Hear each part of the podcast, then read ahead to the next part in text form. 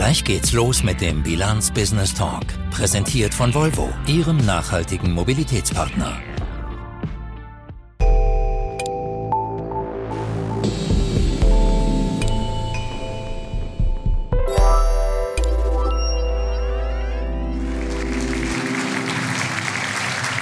Guten Tag und herzlich willkommen zum Bilanz Business Talk. Heute aus dem Kunsthaus in Zürich zu dem Thema Ausblick 2023. Hoffnung oder Rezession. 2022 war ein Jahr des Schreckens. Krieg, Inflation, Börseneinbruch. Liegt das Schlimmste hinter uns oder geht es weiter bergab? Wie stark ist die Schweizer Wirtschaft betroffen und wo liegen die größten Risiken fürs nächste Jahr? Darüber wollen wir heute sprechen mit vier sehr berufenen Gästen. Ich freue mich sehr, bei uns Jan Eckbert Sturm zu begrüßen. Er ist Wirtschaftsprofessor an der ETH und vor allem bekannt als Direktor des KOF, der dortigen Konjunkturforschungsstelle. Wohl niemand in der Schweiz kann die Schwankungen der heimischen Konjunktur so gut prognostizieren wie er. Er ist nämlich bereits seit 17 Jahren an der Spitze der KOF. Herzlich willkommen, Herr Sturm. Wir freuen uns sehr, dass Sie da sind.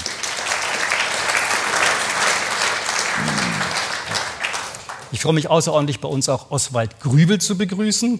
Er hat als einziger Manager sowohl die Credit Suisse als auch die UBS als CEO geführt und er verfolgt die Märkte noch immer extrem intensiv und erhält natürlich zurzeit sehr viel Anfragen zur aktuellen CS-Krise. Herzlich willkommen, Herr Grübel, schön, dass Sie da sind.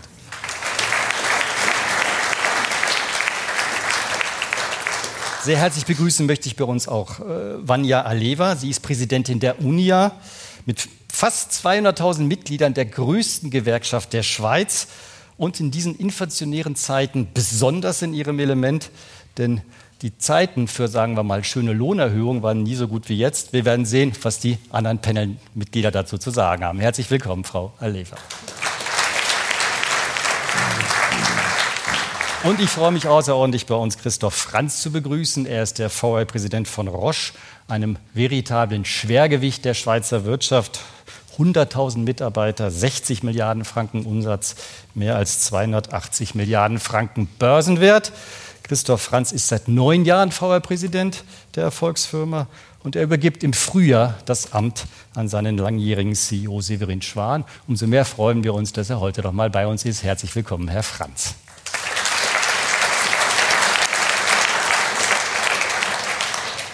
Herr Sturm, beginnen wir mit ihm, Ihnen als großen Konjunkturforscher.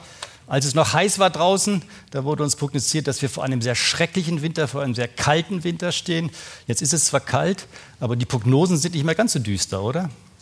Ich glaube, die Prognosen im Allgemeinen haben sich seit dem Sommer nicht so viel geändert, aber tatsächlich der Tenor hat sich geändert. Wir mussten uns vorbereiten auf einen schweren, einen harten, einen kalten Winter.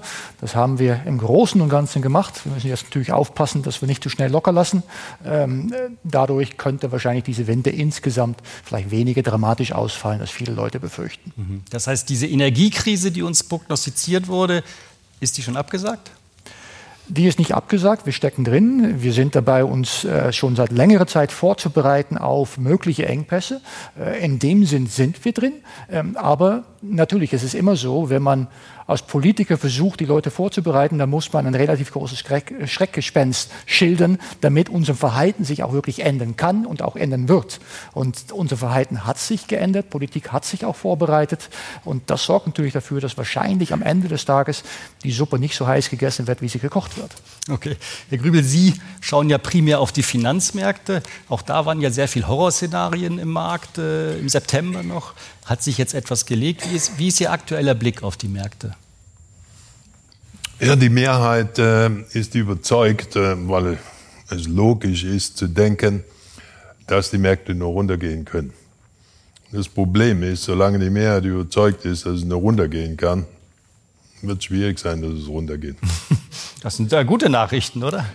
Ich bin nicht sicher, ob es kommt schon, es geht schon eventuell irgendwann dorthin, wo die Märkte hingehen sollen, aber nicht unbedingt in der Zeit, wo die meisten Leute hoffen, dass es passiert. Mhm.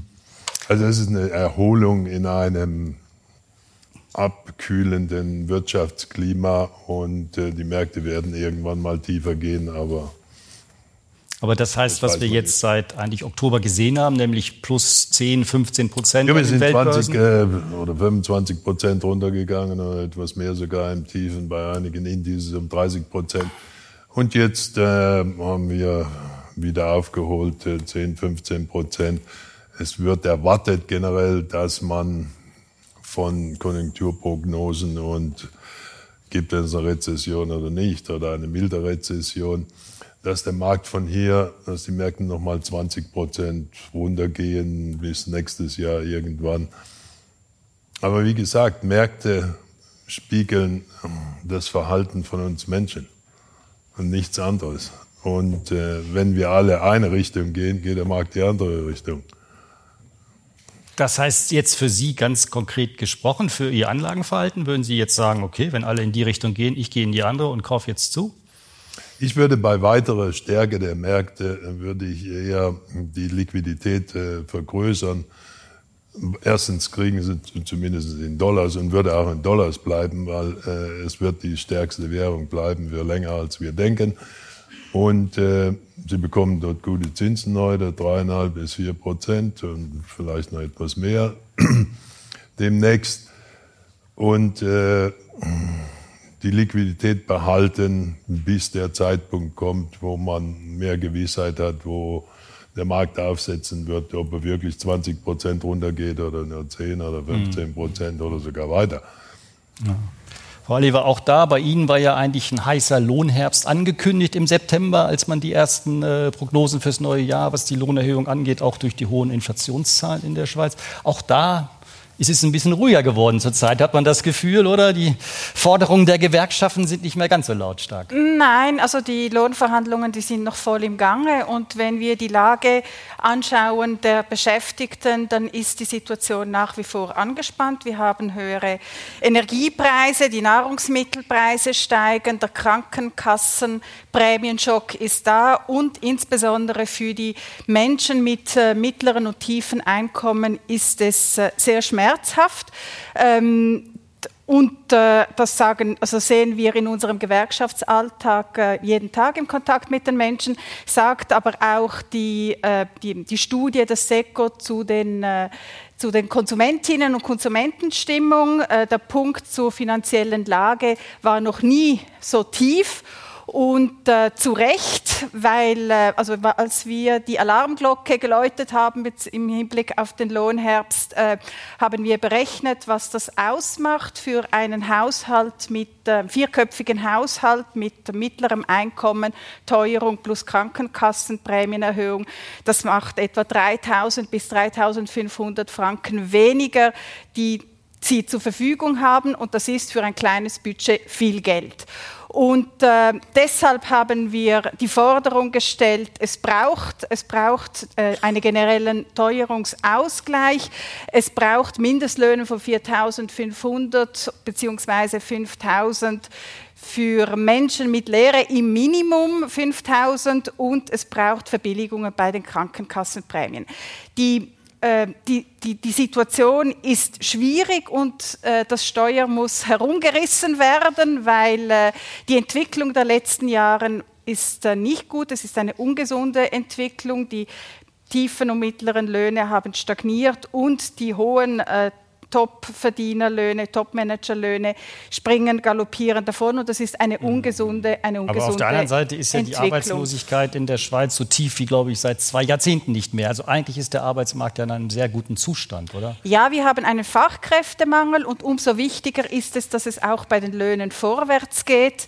Äh, wir sehen bei den Lohnverhandlungen eben im Unterschied zu dem, was der Arbeitgeberpräsident äh, noch im Sommer gesagt hat, dass es ein ganz normaler Lohn Lohnherbst sein wird, also sprich mit 1% Lohnerhöhung, ist es gelungen, bis jetzt dank den, äh, dem Druck der Gewerkschaften und der Mobilisierung der Beschäftigten mehr herauszuholen, zum Teil in den Lohnverhandlungen. Wir haben Lohnabschlüsse wie in der Uhrenindustrie mit äh, drei 0,5 Prozent des Medians äh, in, mhm. als fester Betrag, was dann für die tiefen Löhne einen, äh, eine Lohnerhöhung von 6,1 bis 6,1 Prozent Was ja denn deutlich über der Inflationsrate. Das ist gut, aber es gibt auch Abschlüsse wie bei den großen Detailisten, Coop, Migro, wo die Lohnverhandlungen gescheitert sind, weil absolut ungenügend. Bei Coop gibt es äh, wenigstens für die tiefen Einkommen eine generelle, eine generelle Lohnerhöhung, allerdings weit unter der Teuerung. Das heißt, äh, äh bei GOB, bei Migro haben die ähm, Beschäftigten eine Lohneinbuße. Einbuße. Und ähm, zwar werden äh, Gutscheine gegeben, aber mit Gutscheinen, also es ist ein willkommenes Geschenk, aber das ist nicht nachhaltig bezüglich den Löhnen. Und vor allem kann man mit Gutscheinen weder Krankenkasse noch Miete zahlen. Mhm.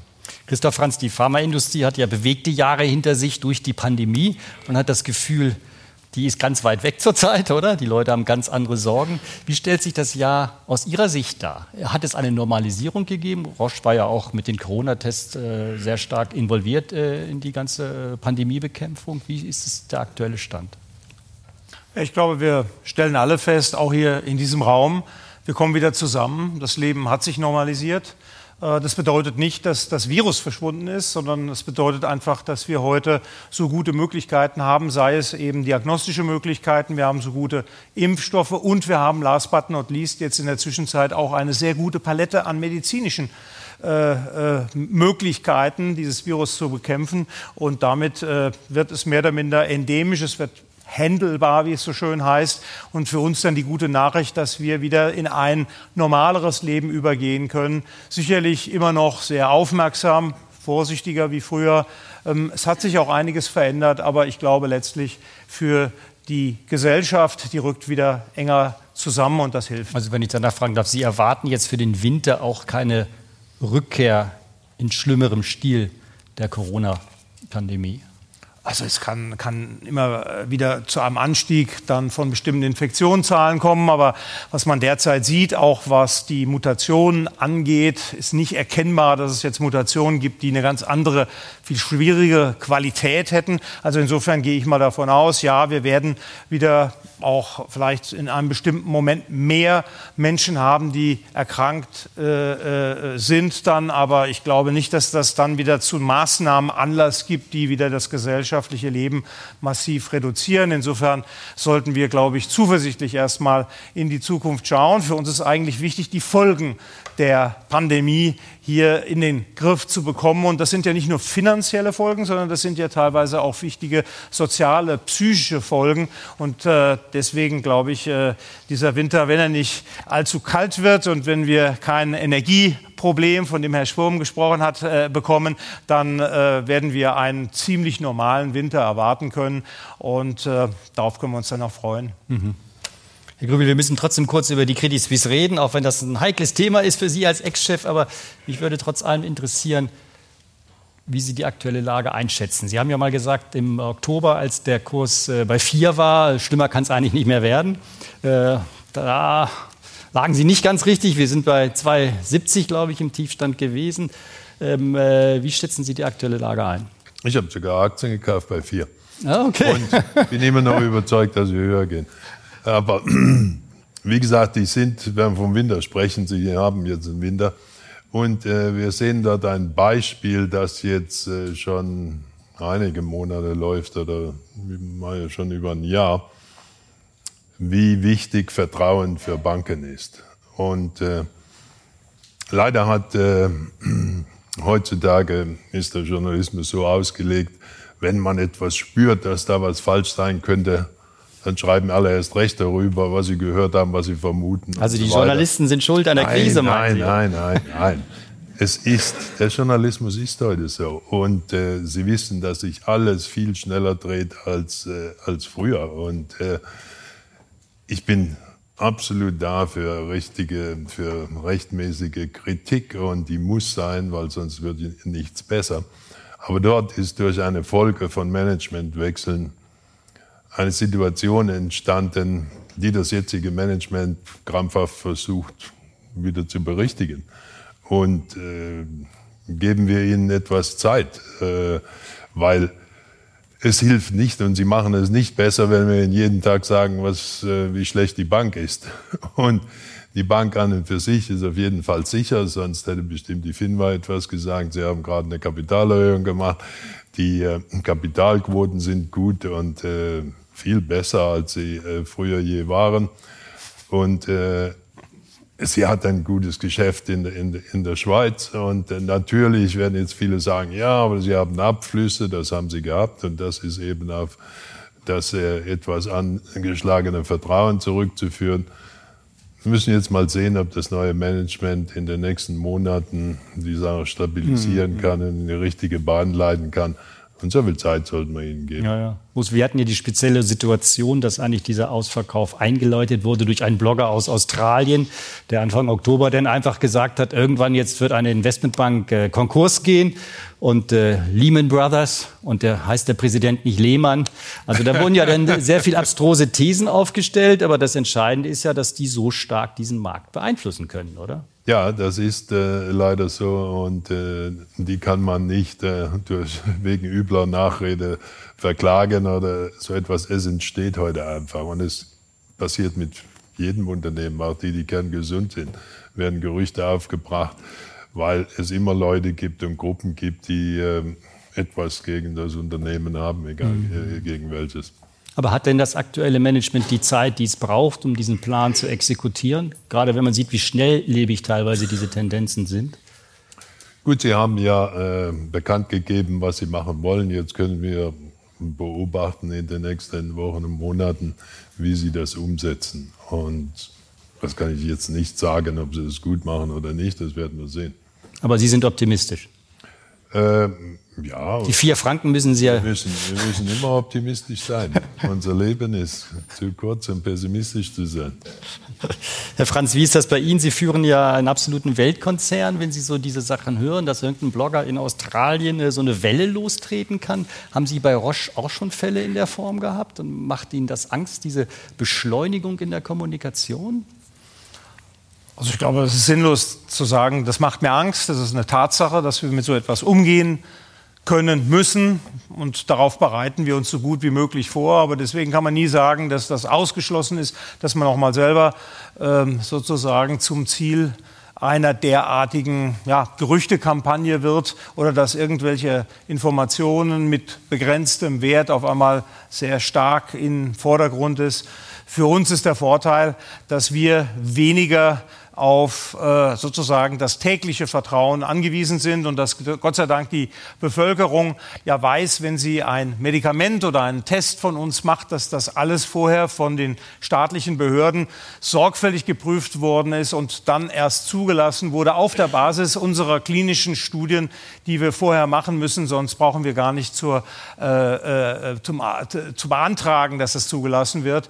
Und äh, das schafft natürlich ein großes Grundvertrauen in unsere Industrie beziehungsweise gerade auch in die Produkte, die wir dann den Menschen bereitstellen, wie wir es jetzt hier in der Covid-Pandemie gezeigt haben. Also in unser Haus mit über zwei Milliarden ähm, äh, PCR-Tests, damit größter Lieferant weltweit in diesem Bereich. Wir haben einen, einen, großen Beitrag geleistet und äh, gerade hat jetzt ja auch Prognos eine, eine äh, Untersuchung veröffentlicht, die nochmal deutlich gemacht hat, dass wir hier allein in der Schweiz ungefähr 40 Prozent der Infektionen vermeiden konnten zwischen dem Mai 2020 und dem Juni 2022 durch das sehr intensive Nutzen von Tests. Und das zeigt also, welch entscheidender Beitrag nur, nur, von der Diagnostik ausging. Und ich rede jetzt gar nicht von unseren beiden Medikamenten, die wir als Roche ja. auch zur Verfügung gestellt haben. Aber das heißt, Sie bereiten sich auf derartige Fälle vor, Shitstorm und irgendwas, aber Sie haben noch keine konkreten Erfahrungen gemacht? Ja, es gibt immer mal äh, konkrete Erfahrungen. Auch wir haben konkrete Erfahrungen gemacht. Können Sie die mit uns teilen? Das ist äh, ähm, kann ich gerne teilen. Das ist also äh, am Anfang der, der Pandemie äh, kam es dann äh, in äh, den Niederlanden zu einer äh, großen Diskussion, äh, dass wir angeblich unsere Patente nicht öffnen wollen würden für bestimmte Produkte und es war dann äh, Gott sei Dank möglich, relativ schnell gegenzusteuern und zu erklären, dass das Produkt, um das es ging, überhaupt nicht patentgeschützt war. Und dann hieß es, jetzt müsste aber das Rezept geben. Und dann haben wir das Rezept genommen und haben das dann ausgerollt und haben das den Leuten übergeben. Bitte äh, äh, äh versucht es nachzukochen, wenn euch das äh, äh, weiterhilft. Aber man muss natürlich sehen, hier sind konkrete Kreise, die ähm, sich sehr kritisch gegenüber dem Patentschutz auf, aufstellen. Und äh, das ist natürlich für uns äh, das Lebenselixier. Unser Geschäftsmodell beruht auf diesem Patentschutz. Und äh, deswegen sind wir an dieser Stelle extrem empfindlich. Das mhm. ist klar. Wir könnten sonst die riesigen Investitionen nicht tätigen. Ich sage immer, in der Schweiz investieren wir jeden einzelnen Arbeitstag seitens der Roche 13,5 Millionen Franken in Forschung und Entwicklung. Und das ist jetzt nur ein Drittel der gesamten Forschungs- und Entwicklungsausgaben unseres Unternehmens. Das kann man nicht tätigen, wenn man nicht nachher auch eine Chance hat, wenn man denn erfolgreich ist, ist ja nicht jeder erfolgreich, aber man kann es dann nur machen, wenn man dann auch eine gewisse mhm. Zeit äh, hat, in der man das äh, Wobei es da ja Medikament zum Beispiel vermarkten genau. Aber es gibt ja viel Bestrebungen zurzeit, diesen Patentschutz zurückzufahren, oder? Ja, es hat, es hat tatsächlich dieses Jahr im Zusammenhang mit den WTO-Gesprächen erstmals eine Öffnung, eine ganz kleine Öffnung gegeben für äh, Covid-19-Impfstoffen.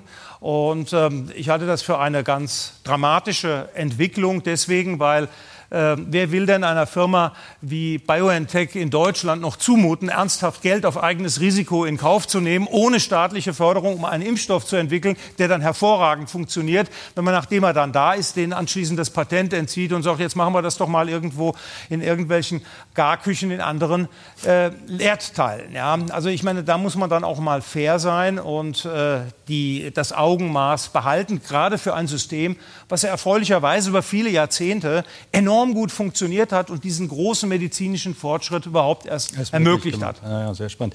Herr Sturm, zurück zur Credit Suisse, wenn Sie jetzt den Finanzplatz anschauen.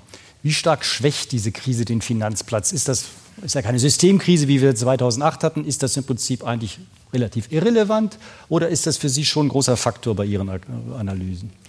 Ja gut, die Finanzplatz besteht natürlich nicht nur aus Banken, sondern auch Versicherer. Und die Versicherungsseite von dem Finanzplatz ist sehr robust, sehr stabil. Wir haben jedes Mal wieder eine gewisse Art von Problemchen oder größere Probleme im Bankenbereich. Aber da haben wir auch über die Jahrzehnte hinweg jedes Mal wieder gezeigt, dass wir da auch wieder rauskommen können.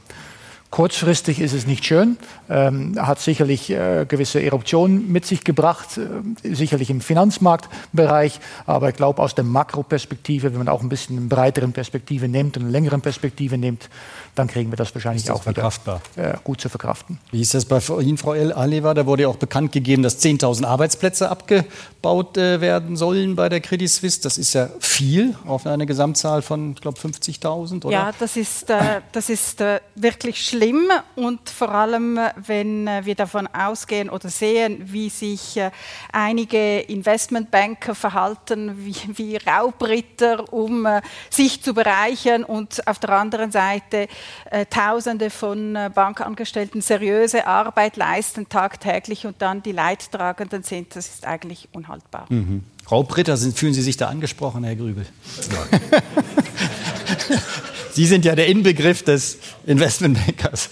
Ja, erstens war ich immer einer von den Seriösen und zweitens habe ich bei Null angefangen und äh, weiß, wie es auf jeder Stufe ist.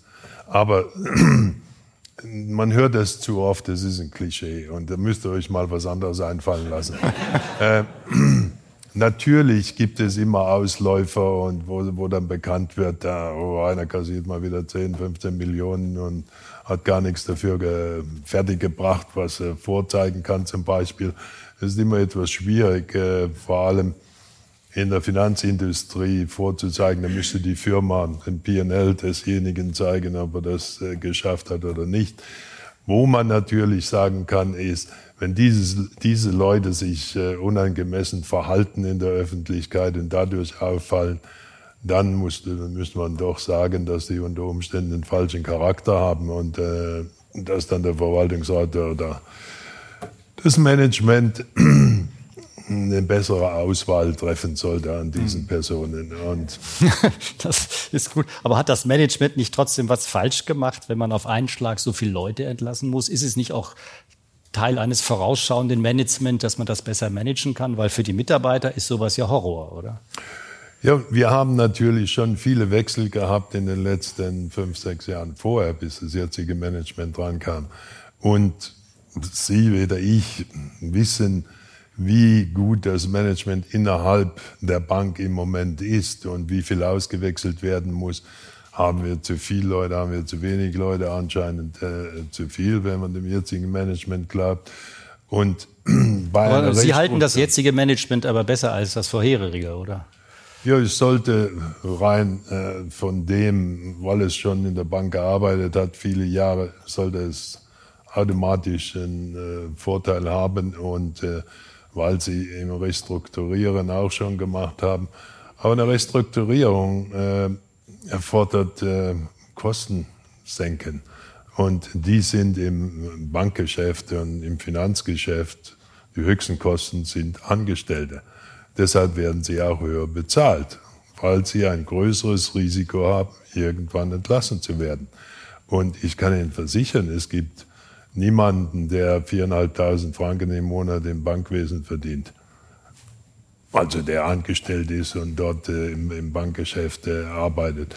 Die verdienen alle mehr und äh, die Was ist denn da der tiefste Lohn? Was schätzen Sie? Weiß ich nicht, aber, aber er ist auf jeden deutlich Fall mehr. Höher und äh, mindestens so viel wie die Beamten in Bern kriegen.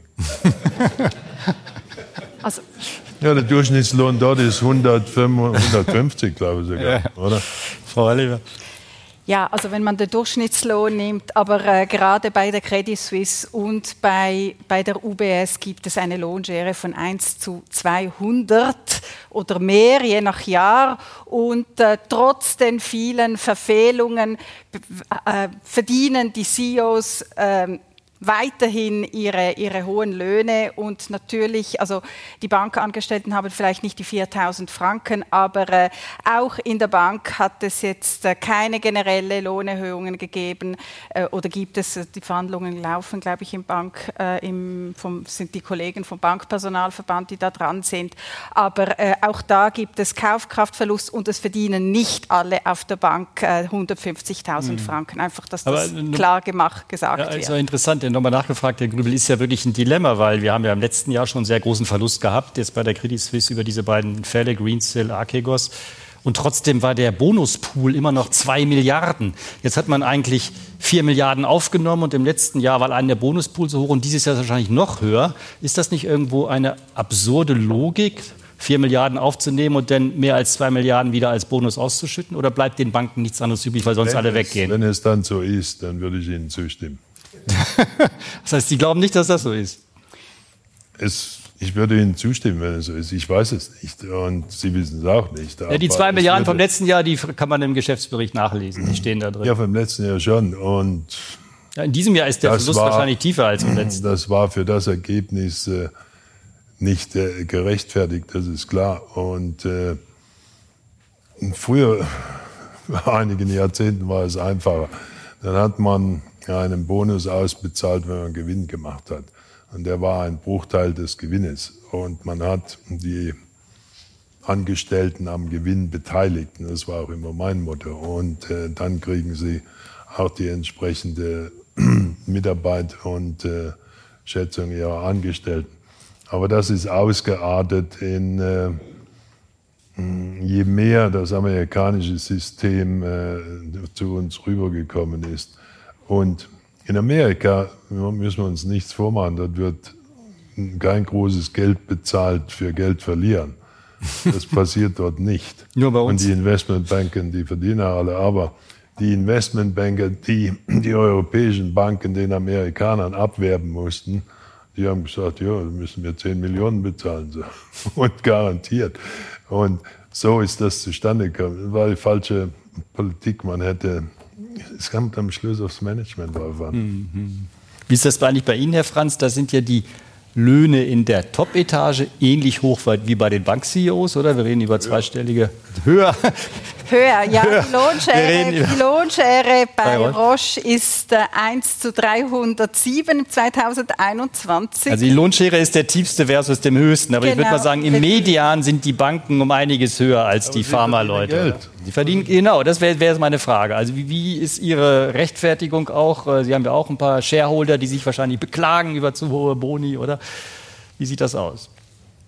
Ja, das ist immer so, dass am Jahresanfang unsere Boni immer ein Incentive sind und gegen Jahresende ist es dann immer eine Ergebnisbeteiligung, egal wie man die Ziele erfüllt hat. Das ist das Schicksal eines Jahresbonus und man muss immer da ähm, ja, sorgfältig abwägen im Hinblick auf die Ergebnisentwicklung, im Hinblick auf die individuelle Leistung. Das machen wir auch.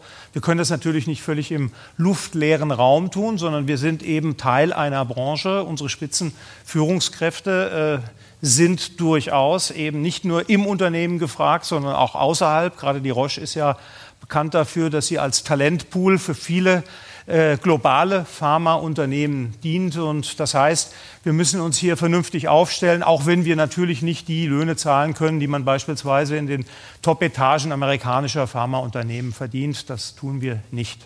Mhm. Wobei Größenordnungsmäßig ja, nicht. Schlecht gehalten sind Sie ja nicht. Jetzt müssen wir zum anderen Thema kommen, Herr Sturm, nämlich Inflation, großes Thema. Wir hatten im Prinzip äh, die Angst, dass die Inflation eigentlich explodiert. Die letzten Signale sind ja ganz positiv. Die Inflation ist rückläufig in den USA und sie ist selbst in der Eurozone leicht rückläufig zurzeit. Und in der Schweiz war sie ja eigentlich nie besonders hoch. Heißt das Entwarnung an der Inflationsfront? Gut, für Entwarnung ist es jetzt wahrscheinlich noch ein bisschen zu früh. Äh, es, es, wird mich nicht überraschen, wenn wir Anfang des Jahres durch gewisse Art von Effekten in verschiedenen Ländern dann doch wieder eine gewisse Steigerung sehen gegenüber das heutige Niveau.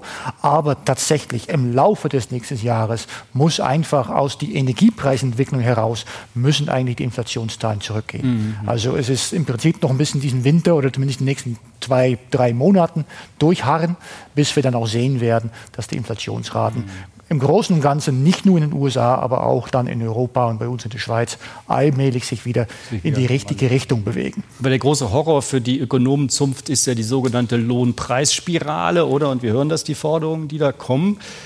Die Lohnpreisspirale ist ja auch in der Schweiz angesprungen, vielleicht nicht so stark wie in anderen Ländern, aber sie ist angesprungen, oder? Ja gut, ist die Frage, was, was, wie definiert man eine Lohnpreisspirale? Also solange die Löhne sich moderater entwickeln als die Peak der Inflation, ist es im Prinzip schon noch immer dämpfend. Ja? Und das müssen wir vor Augen halten. Also in der Regel erwarten wir nicht, dass die Löhne sich in der Schweiz mit einer Wachstumsrate entwickeln werden, die deutlich über die vergangene Inflationsrate sich bewegt. Weil das wäre tatsächlich eine Lohnpreisspirale. Aber in anderen Ländern scheint das ja so zu sein. Wenn man die Gewerkschaftsforderungen äh, in äh, Deutschland zum Beispiel anschaut, auch die Lohnabschlüsse, die wir in den USA sehen, sind ja teilweise recht heftig. Oder? Sie sind recht heftig und sie sorgen auch dafür, dass die Inflationsrate nicht so schnell auf das Vorkrisenniveau zurückkehren wird, also meint vor der Pandemie. Wir werden auch in den nächsten Jahren wahrscheinlich etwas höhere Inflationsraten sehen als in der Vergangenheit. Vergangenheit.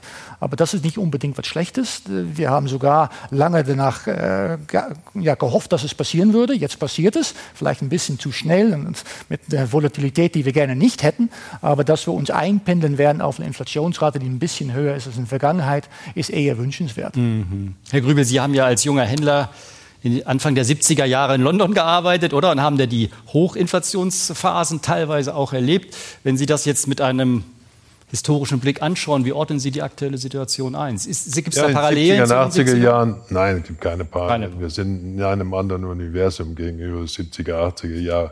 Das Einzige, was die Zentralbanken damals getan haben, ist, wenn die Inflation, sagen wir, 5% gegangen äh, war oder 5% war gestiegen ist, dann haben sie Zinssätze auf 6% gesetzt. Und das war disinflationär und schon ist die Inflation runtergekommen.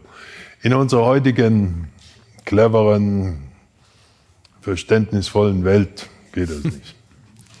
Wir haben, ich sehe weltweit jetzt, Schweiz ist ein separates Thema und da hat der Sturm ganz klar gesagt, was hier passiert. Wenn wir Amerika angucken, Amerika hat eine Inflation immer noch von 8% oder etwas drüber. Die sind, äh, beschäftigen sich zurzeit mit Reshoring. Das heißt, sie bringen Fabriken, die sie vorher in China, Indien oder sonst wo gehabt haben, aus politischen Gründen und mit Unterstützung vom Staat zurück nach Amerika. Diese Fabriken werden garantiert nicht so billig produzieren wie in Indien oder in, in China oder sonst wo im Ausland. Und äh, das wird in die Preise reingehen. Äh, wir haben andere Sachen, die, äh, die Löhne. Bei den Löhnen äh, wird sich in den größeren Ländern, kommt es daran, welche Nischen äh, viel höhere Gehaltserhöhungen fordern können als äh, die Inflation äh, zurzeit. Dort, wo es eben nicht genug Arbeitskräfte gibt, wo es nicht genug Spezialisten gibt. Und äh, das sieht man heute überall, ist äh, der Anstieg der Arbeitslöhne weit über 10 Prozent. Mhm. Und äh, das baut sich auch zu einem kleineren Prozentsatz, natürlich viel kleineren Prozentsatz ein. Ich glaube, in, in einem Land wie Amerika, wenn wir Glück haben, die Inflation wird runterkommen. Ich schätze so auf 5 Prozent. äh, Im nächsten Jahr schon, oder? Ja, das ist eine Chance. Mhm. Und das Problem wird sein, die noch tiefer zu bekommen, das sehe ich eher schwarz. Ich glaube, die werden lange Zeit, wird es äh, dort länger als man glaubt, zumindest wird es dort bleiben. Ähm, nicht zu sprechen von der EU, aber da herrscht so ein Durcheinander, dass sowieso niemand weiß, was los ist. aber da noch mal kurz nachgefragt, den Ökonomen, Herr Sturm, die Notenbanken haben ja dieses Ziel von 2 Prozent. Und es gibt ja einige Ökonomen, die sagen, dass das eine recht willkürliche Zahl ist. Warum zwei und nicht drei? Oder die 5 Prozent, die Herr Grübel angesprochen hat, wäre das nicht auch ein Richtwert? Was ist an 5 Prozent so schlecht? Man sagt ja, Inflation ist auch das Schmiermittel der Wirtschaft. Ja, ein bisschen Schmiermittel brauchen wir. Und tatsächlich die Tradition will, dass es in den meisten Ländern wie 2% äh, definiert Aber wo kommt das her? Das ist einfach das so. Das ist eine relativ willkürliche Nummer. Das ja. muss man tatsächlich so sagen. Man hätte es auch damals sagen können, 3% ist eine schöne Zahl. Äh, viel höher als das, dann wird es noch irgendwann ein bisschen problematisch, weil man merkt nämlich, dass mit einer höheren durchschnittlichen Inflationsrate auch die Schwankungen der Preise viel stärker wird. Mhm. Und diese Volatilität, die mögen wir dann doch wieder nicht. Mhm. Also durchschnittlich 5% ist wahrscheinlich dann dann insgesamt ja, eine sehr volatile Umgebung. Wir merken jetzt alle, wie schwierig es ist, wenn wir nicht einigermaßen gut verstehen, was die zukünftigen Preise sein würden. Ja. Also das ist viel einfacher mit einer relativ tiefen Zahl. Wir dürfen nicht vergessen, der größte Profiteur von Inflation ist der Staat.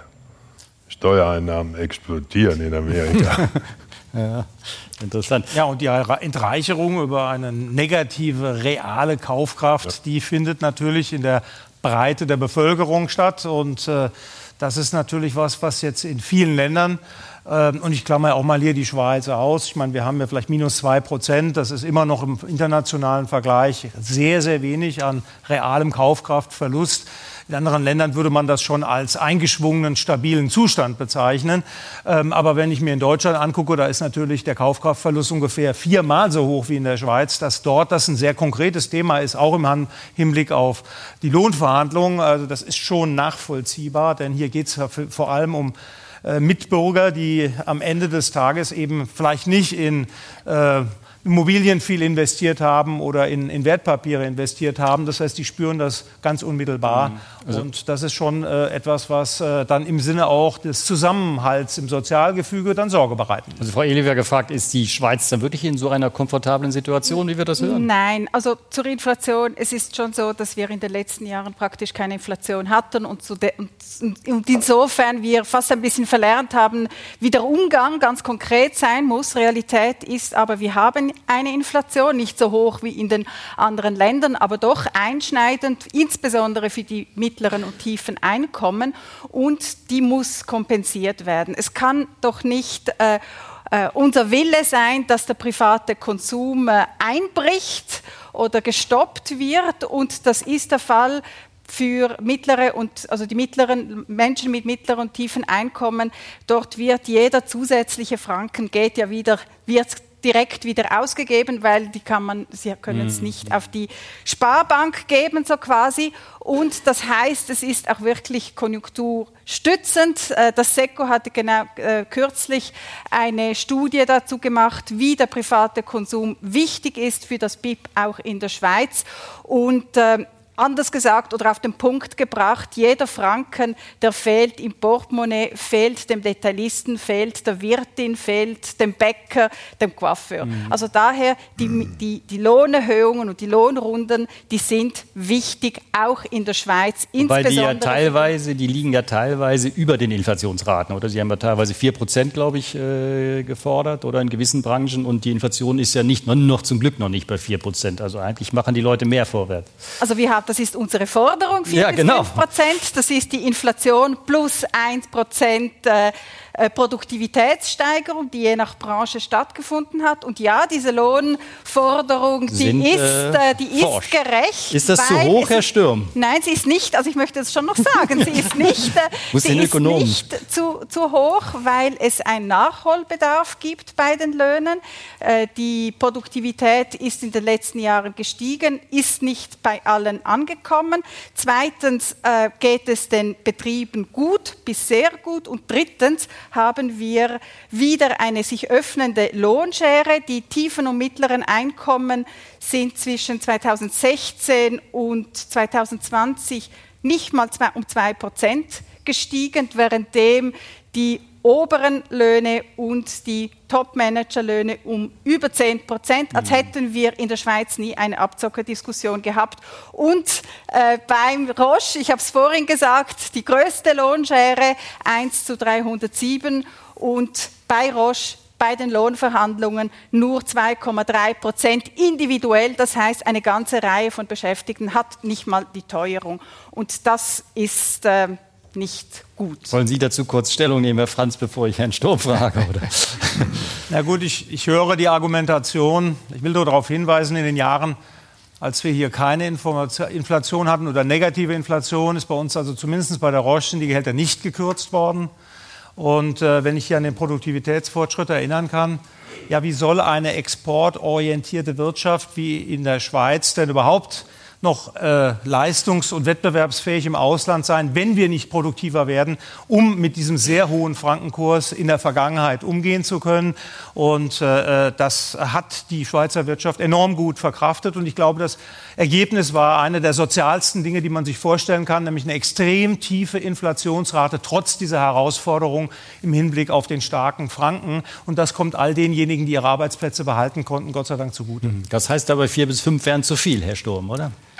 Ja gut, wenn wir, wenn wir einfach ein bisschen äh, eine Vogelperspektive nehmen und gucken, wie die Schweiz sich lohnmäßig die letzten Jahrzehnten entwickelt hat, dann muss man sagen, am Ende des Tages war es schon ein recht faires Ergebnis. Äh, Im Prinzip entwickeln sich die Löhne in der Schweiz anhand von der Arbeitsproduktivität. Und in gewissen Phasen, wenn überraschend die Inflation tiefer ausfällt, wie zum Beispiel im Pandemiejahr, da haben wir wirklich deutlich negative Inflationsraten gehabt, dann auf einmal ist es ein realer Lohnsprung, so gesagt, bei den Arbeitnehmern und Nehmerinnen da. Und in einer Phase wie jetzt, wo wir überrascht werden durch höhere Inflation, als wir alle gedacht haben, dann ist tatsächlich ein gewisser realen Lohnverlust vorhanden. Das gleicht sich im Mittel einigermaßen aus. Ja, natürlich geht das nicht von alleine. Da brauchen wir schon noch die Gewerkschaften, die hier äh, ihre Position einnehmen, aber auch umgekehrt natürlich auch die Arbeitgeberverbände, die ihre Position verteidigen. Ja, verteidigen ja. Und das Kompromiss, was in der Schweiz doch wirklich groß geschrieben wird, ist dann meistens doch schon recht vernünftig. Lassen Sie jetzt noch den Ausblick wagen, Herr Grübel. Das Jahr 2022 war extrem schwierig. Was erwarten Sie vom nächsten Jahr? Kommt die Rezession? Man soll immer nicht den Tag vor dem Abend loben und äh, wenn Sie glauben, 22 war, war schwierig, warten Sie mal bis 23. das klingt jetzt aber sehr pessimistisch, oder? ist die liebe Zeit, nur weil der Aktienmarkt mal 20 Prozent runtergeht, bis jetzt sind alle pessimistisch. Was sich geändert hat, ist in diesem Jahr unser ganzes Verhalten, die ganze Politik, die globale Politik hat sich geändert ein Krieg ist, äh, findet statt, der, wo kein Mensch weiß, wie die Sache überhaupt ausgehen soll. Wir haben Reshoring, wir ziehen uns zurück. Die Globalisierung wird weniger und weniger. Wir sind nicht mehr am Ausdehnen von unseren Geschäften. Also kann man von dem, was im Moment, was wir sehen, davon ausgehen, dass äh, 23 äh, äh, ja, vorher wurde das Wort äh, genannt, 22 war ein Jahr, äh, zehn, ein Jahr, nein, ein Jahr zum Vergessen. Warten Sie mal auf 23. Klingt ja nicht gut. Sind Sie da ähnlich pessimistisch, Herr Sturm? Nee, ich glaube, ich kann eher der Optimist sein. Ja, das freut uns. Also, ein bisschen ein Gegenpol. Sie sind realistisch, meine ja, Also ich hoffe, dass am Ende des Tages das auch tatsächlich realistisch ist. Also ähm, die Deglobalisierung, über die viel gesprochen wird, ist natürlich, also es, es gibt eine Konzentrierung von größeren Blöcken.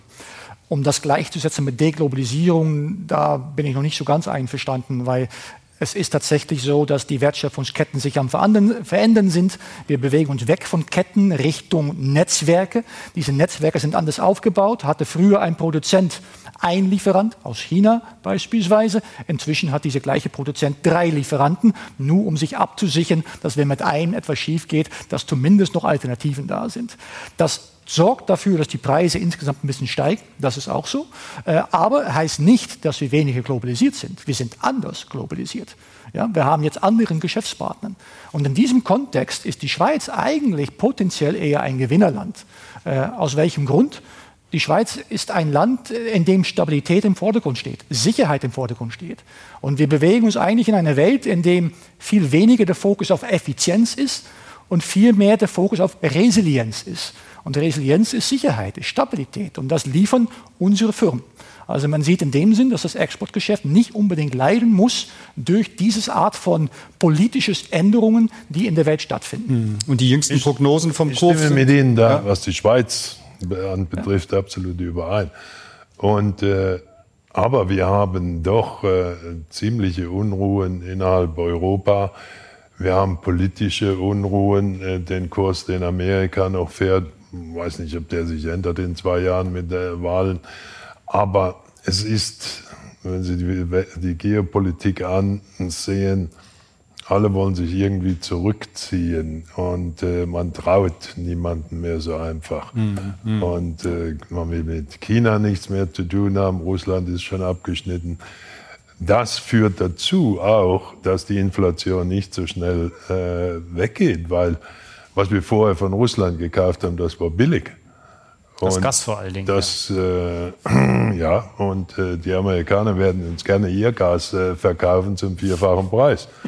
Und die sind wirtschaftlich, ist Amerika ein großer Gewinner äh, gegenüber Europa ja, im Moment. Ja. Aber nochmal nachgefragt, Herr Sturm, Ihre Prognosen fürs nächste Jahr sind ja, dass es keine Rezession in der Schweiz geben wird. Ja, tatsächlich ist das wahrscheinlichste Szenario, dass wir eine Art von Stagnationsphase auch in der Schweiz durchmachen, aber dass diese rote Null äh, tatsächlich nicht stattfinden mhm. wird. Äh, in anderen Ländern, insbesondere Deutschland, sieht das ein bisschen anders aus. Da gehen wir schon auch von Rezession aus. Wahrscheinlich steckt Deutschland schon inzwischen in einer Rezession drin. Aber auch da müssen wir wieder aufpassen. Wenn ich das Wort Rezession nutze, dann kommen bei den meisten Leuten äh, diese Verbindung mit was in der Pandemie gewesen ist oder was damals in 2008, 2009 die Finanzkrise gewesen ist. Und diese Rezession ist bei weitem nicht so ausgeprägt. Es ist eine Schwächephase und es könnten tatsächlich negative Wachstumsraten auftreten, sicherlich im Ausland. Aber wir müssen es auch nicht zu düster malen. Zu düster malen. Wie ist Ihr Ausblick, Frau ja, ich möchte nur zu, äh, einerseits zu diesem Thema Deglobalisierung also etwas sagen. Also ich, ich weiß nicht, ob Herr Sturm hat es denke ich, gut dargelegt. Ich glaube nicht, dass die so stattfindet. So oder so finde ich es entscheidend, aber dass die Arbeitsbedingungen und die Gewerkschaften hier und überall gestärkt werden. Äh, das, wird, das ist wichtig für äh, um äh, die sozialen Ungleichheiten auszunivellieren. Ähm, Arbeitsbedingungen und Gewerkschaften stärken heißt auch Demokratie stärken, Demokratien stärken. Und das kann äh, über gesetzliche Mindestlöhne passieren, wie zum Beispiel in Deutschland, wo der Mindestlohn von 9 Euro irgendetwas auf 20 Euro äh, erhöht worden ist, äh, was eine auf äh, 21, äh, jetzt habe ich die auf wie viel? Auf, nein, nein, nein. Auf, äh, ja, auf jeden Fall äh, ist es ein, äh, bewirkt es eine Lohnerhöhung für, für etwa sechs bis acht Millionen Beschäftigten, was, äh, was sehr gut ist. Und auf der anderen Seite aber auch Instrumente, äh, um Lohndumping zu verhindern, damit die einen gegen die anderen nicht ausgespielt werden. Wir haben in der Schweiz hier die flankierenden Maßnahmen, die wichtige mhm. Instrumente mhm. sind, äh, die äh, es unbedingt äh, zu halten äh, nötig ist. Ähm, Im Zusammenhang noch mit Corona und ob Corona vorbei ist, ich glaube, der Virus ist nicht vorbei, das hat äh, Franz vorhin sehr schön gesagt. Aber ähm, was auch definitiv nicht vorbei ist, ist die Einsicht aus dieser aus dieser Zeit. Denn wir haben nach wie vor hier äh, in der Schweiz, aber nicht nur, eine Pflegekrise. Eine Pflegekrise. Die Pflege wurde während Corona als, äh, als, ähm, als äh, systemrelevant angeschaut. Äh, die Arbeitsbedingungen der Pflegenden äh, sind entsprechen dem aber okay. nicht vor zwei Jetzt Wochen. gefragt, Christoph Franz, wir haben noch genau 44 Sekunden. Rezession 2023, kommt sie oder kommt sie nicht? Ja, ich glaube, die Antwort ist gegeben worden von Herrn Sturm. Ähm, ich selber bin, bin positiv. Ich glaube auch nicht, dass wir eine große Deglobalisierung erleben. Wir werden eine Veränderung erleben bei den Wertschöpfungsketten. Das ja, wir werden auf die Frage, wie sicher ist eine Lieferbeziehung, wie sicher ist auch vielleicht ein Absatzmarkt, da werden wir stärker darauf achten. Aber ich glaube, was wir immer unterschätzen, ist ja die gegenseitige Abhängigkeit von Märkten. Mit anderen Worten, ähm, wenn einer mir auf der einen Seite den Hahn zudreht, dann drehe ich vielleicht auch den Hahn in die andere Richtung zu. Und das habe ich also ganz konkret, ich will jetzt hier keine Beispiele nennen, während der Corona-Krise erlebt, wodurch durchaus ähm, Ansätze da waren, bestimmte Produkte äh, dann national zu monopolisieren. Und äh, da haben wir dann gemerkt, wie gut gegenseitige Abhängigkeiten sind. Und in dem Sinne, glaube ich, werden wir da auch nicht einen ganzen Abschied haben von einer Deglobalisierung, die uns so viel Wohlstand hier bereitet hat. Das war ein Plädoyer für die Kooperation. Vielen Dank. Ich bedanke mich sehr für diese sehr engagierte Debatte und freue mich sehr, Sie demnächst wieder bei unserem Bilanz Business Talk begrüßen zu dürfen. Schönen Tag noch.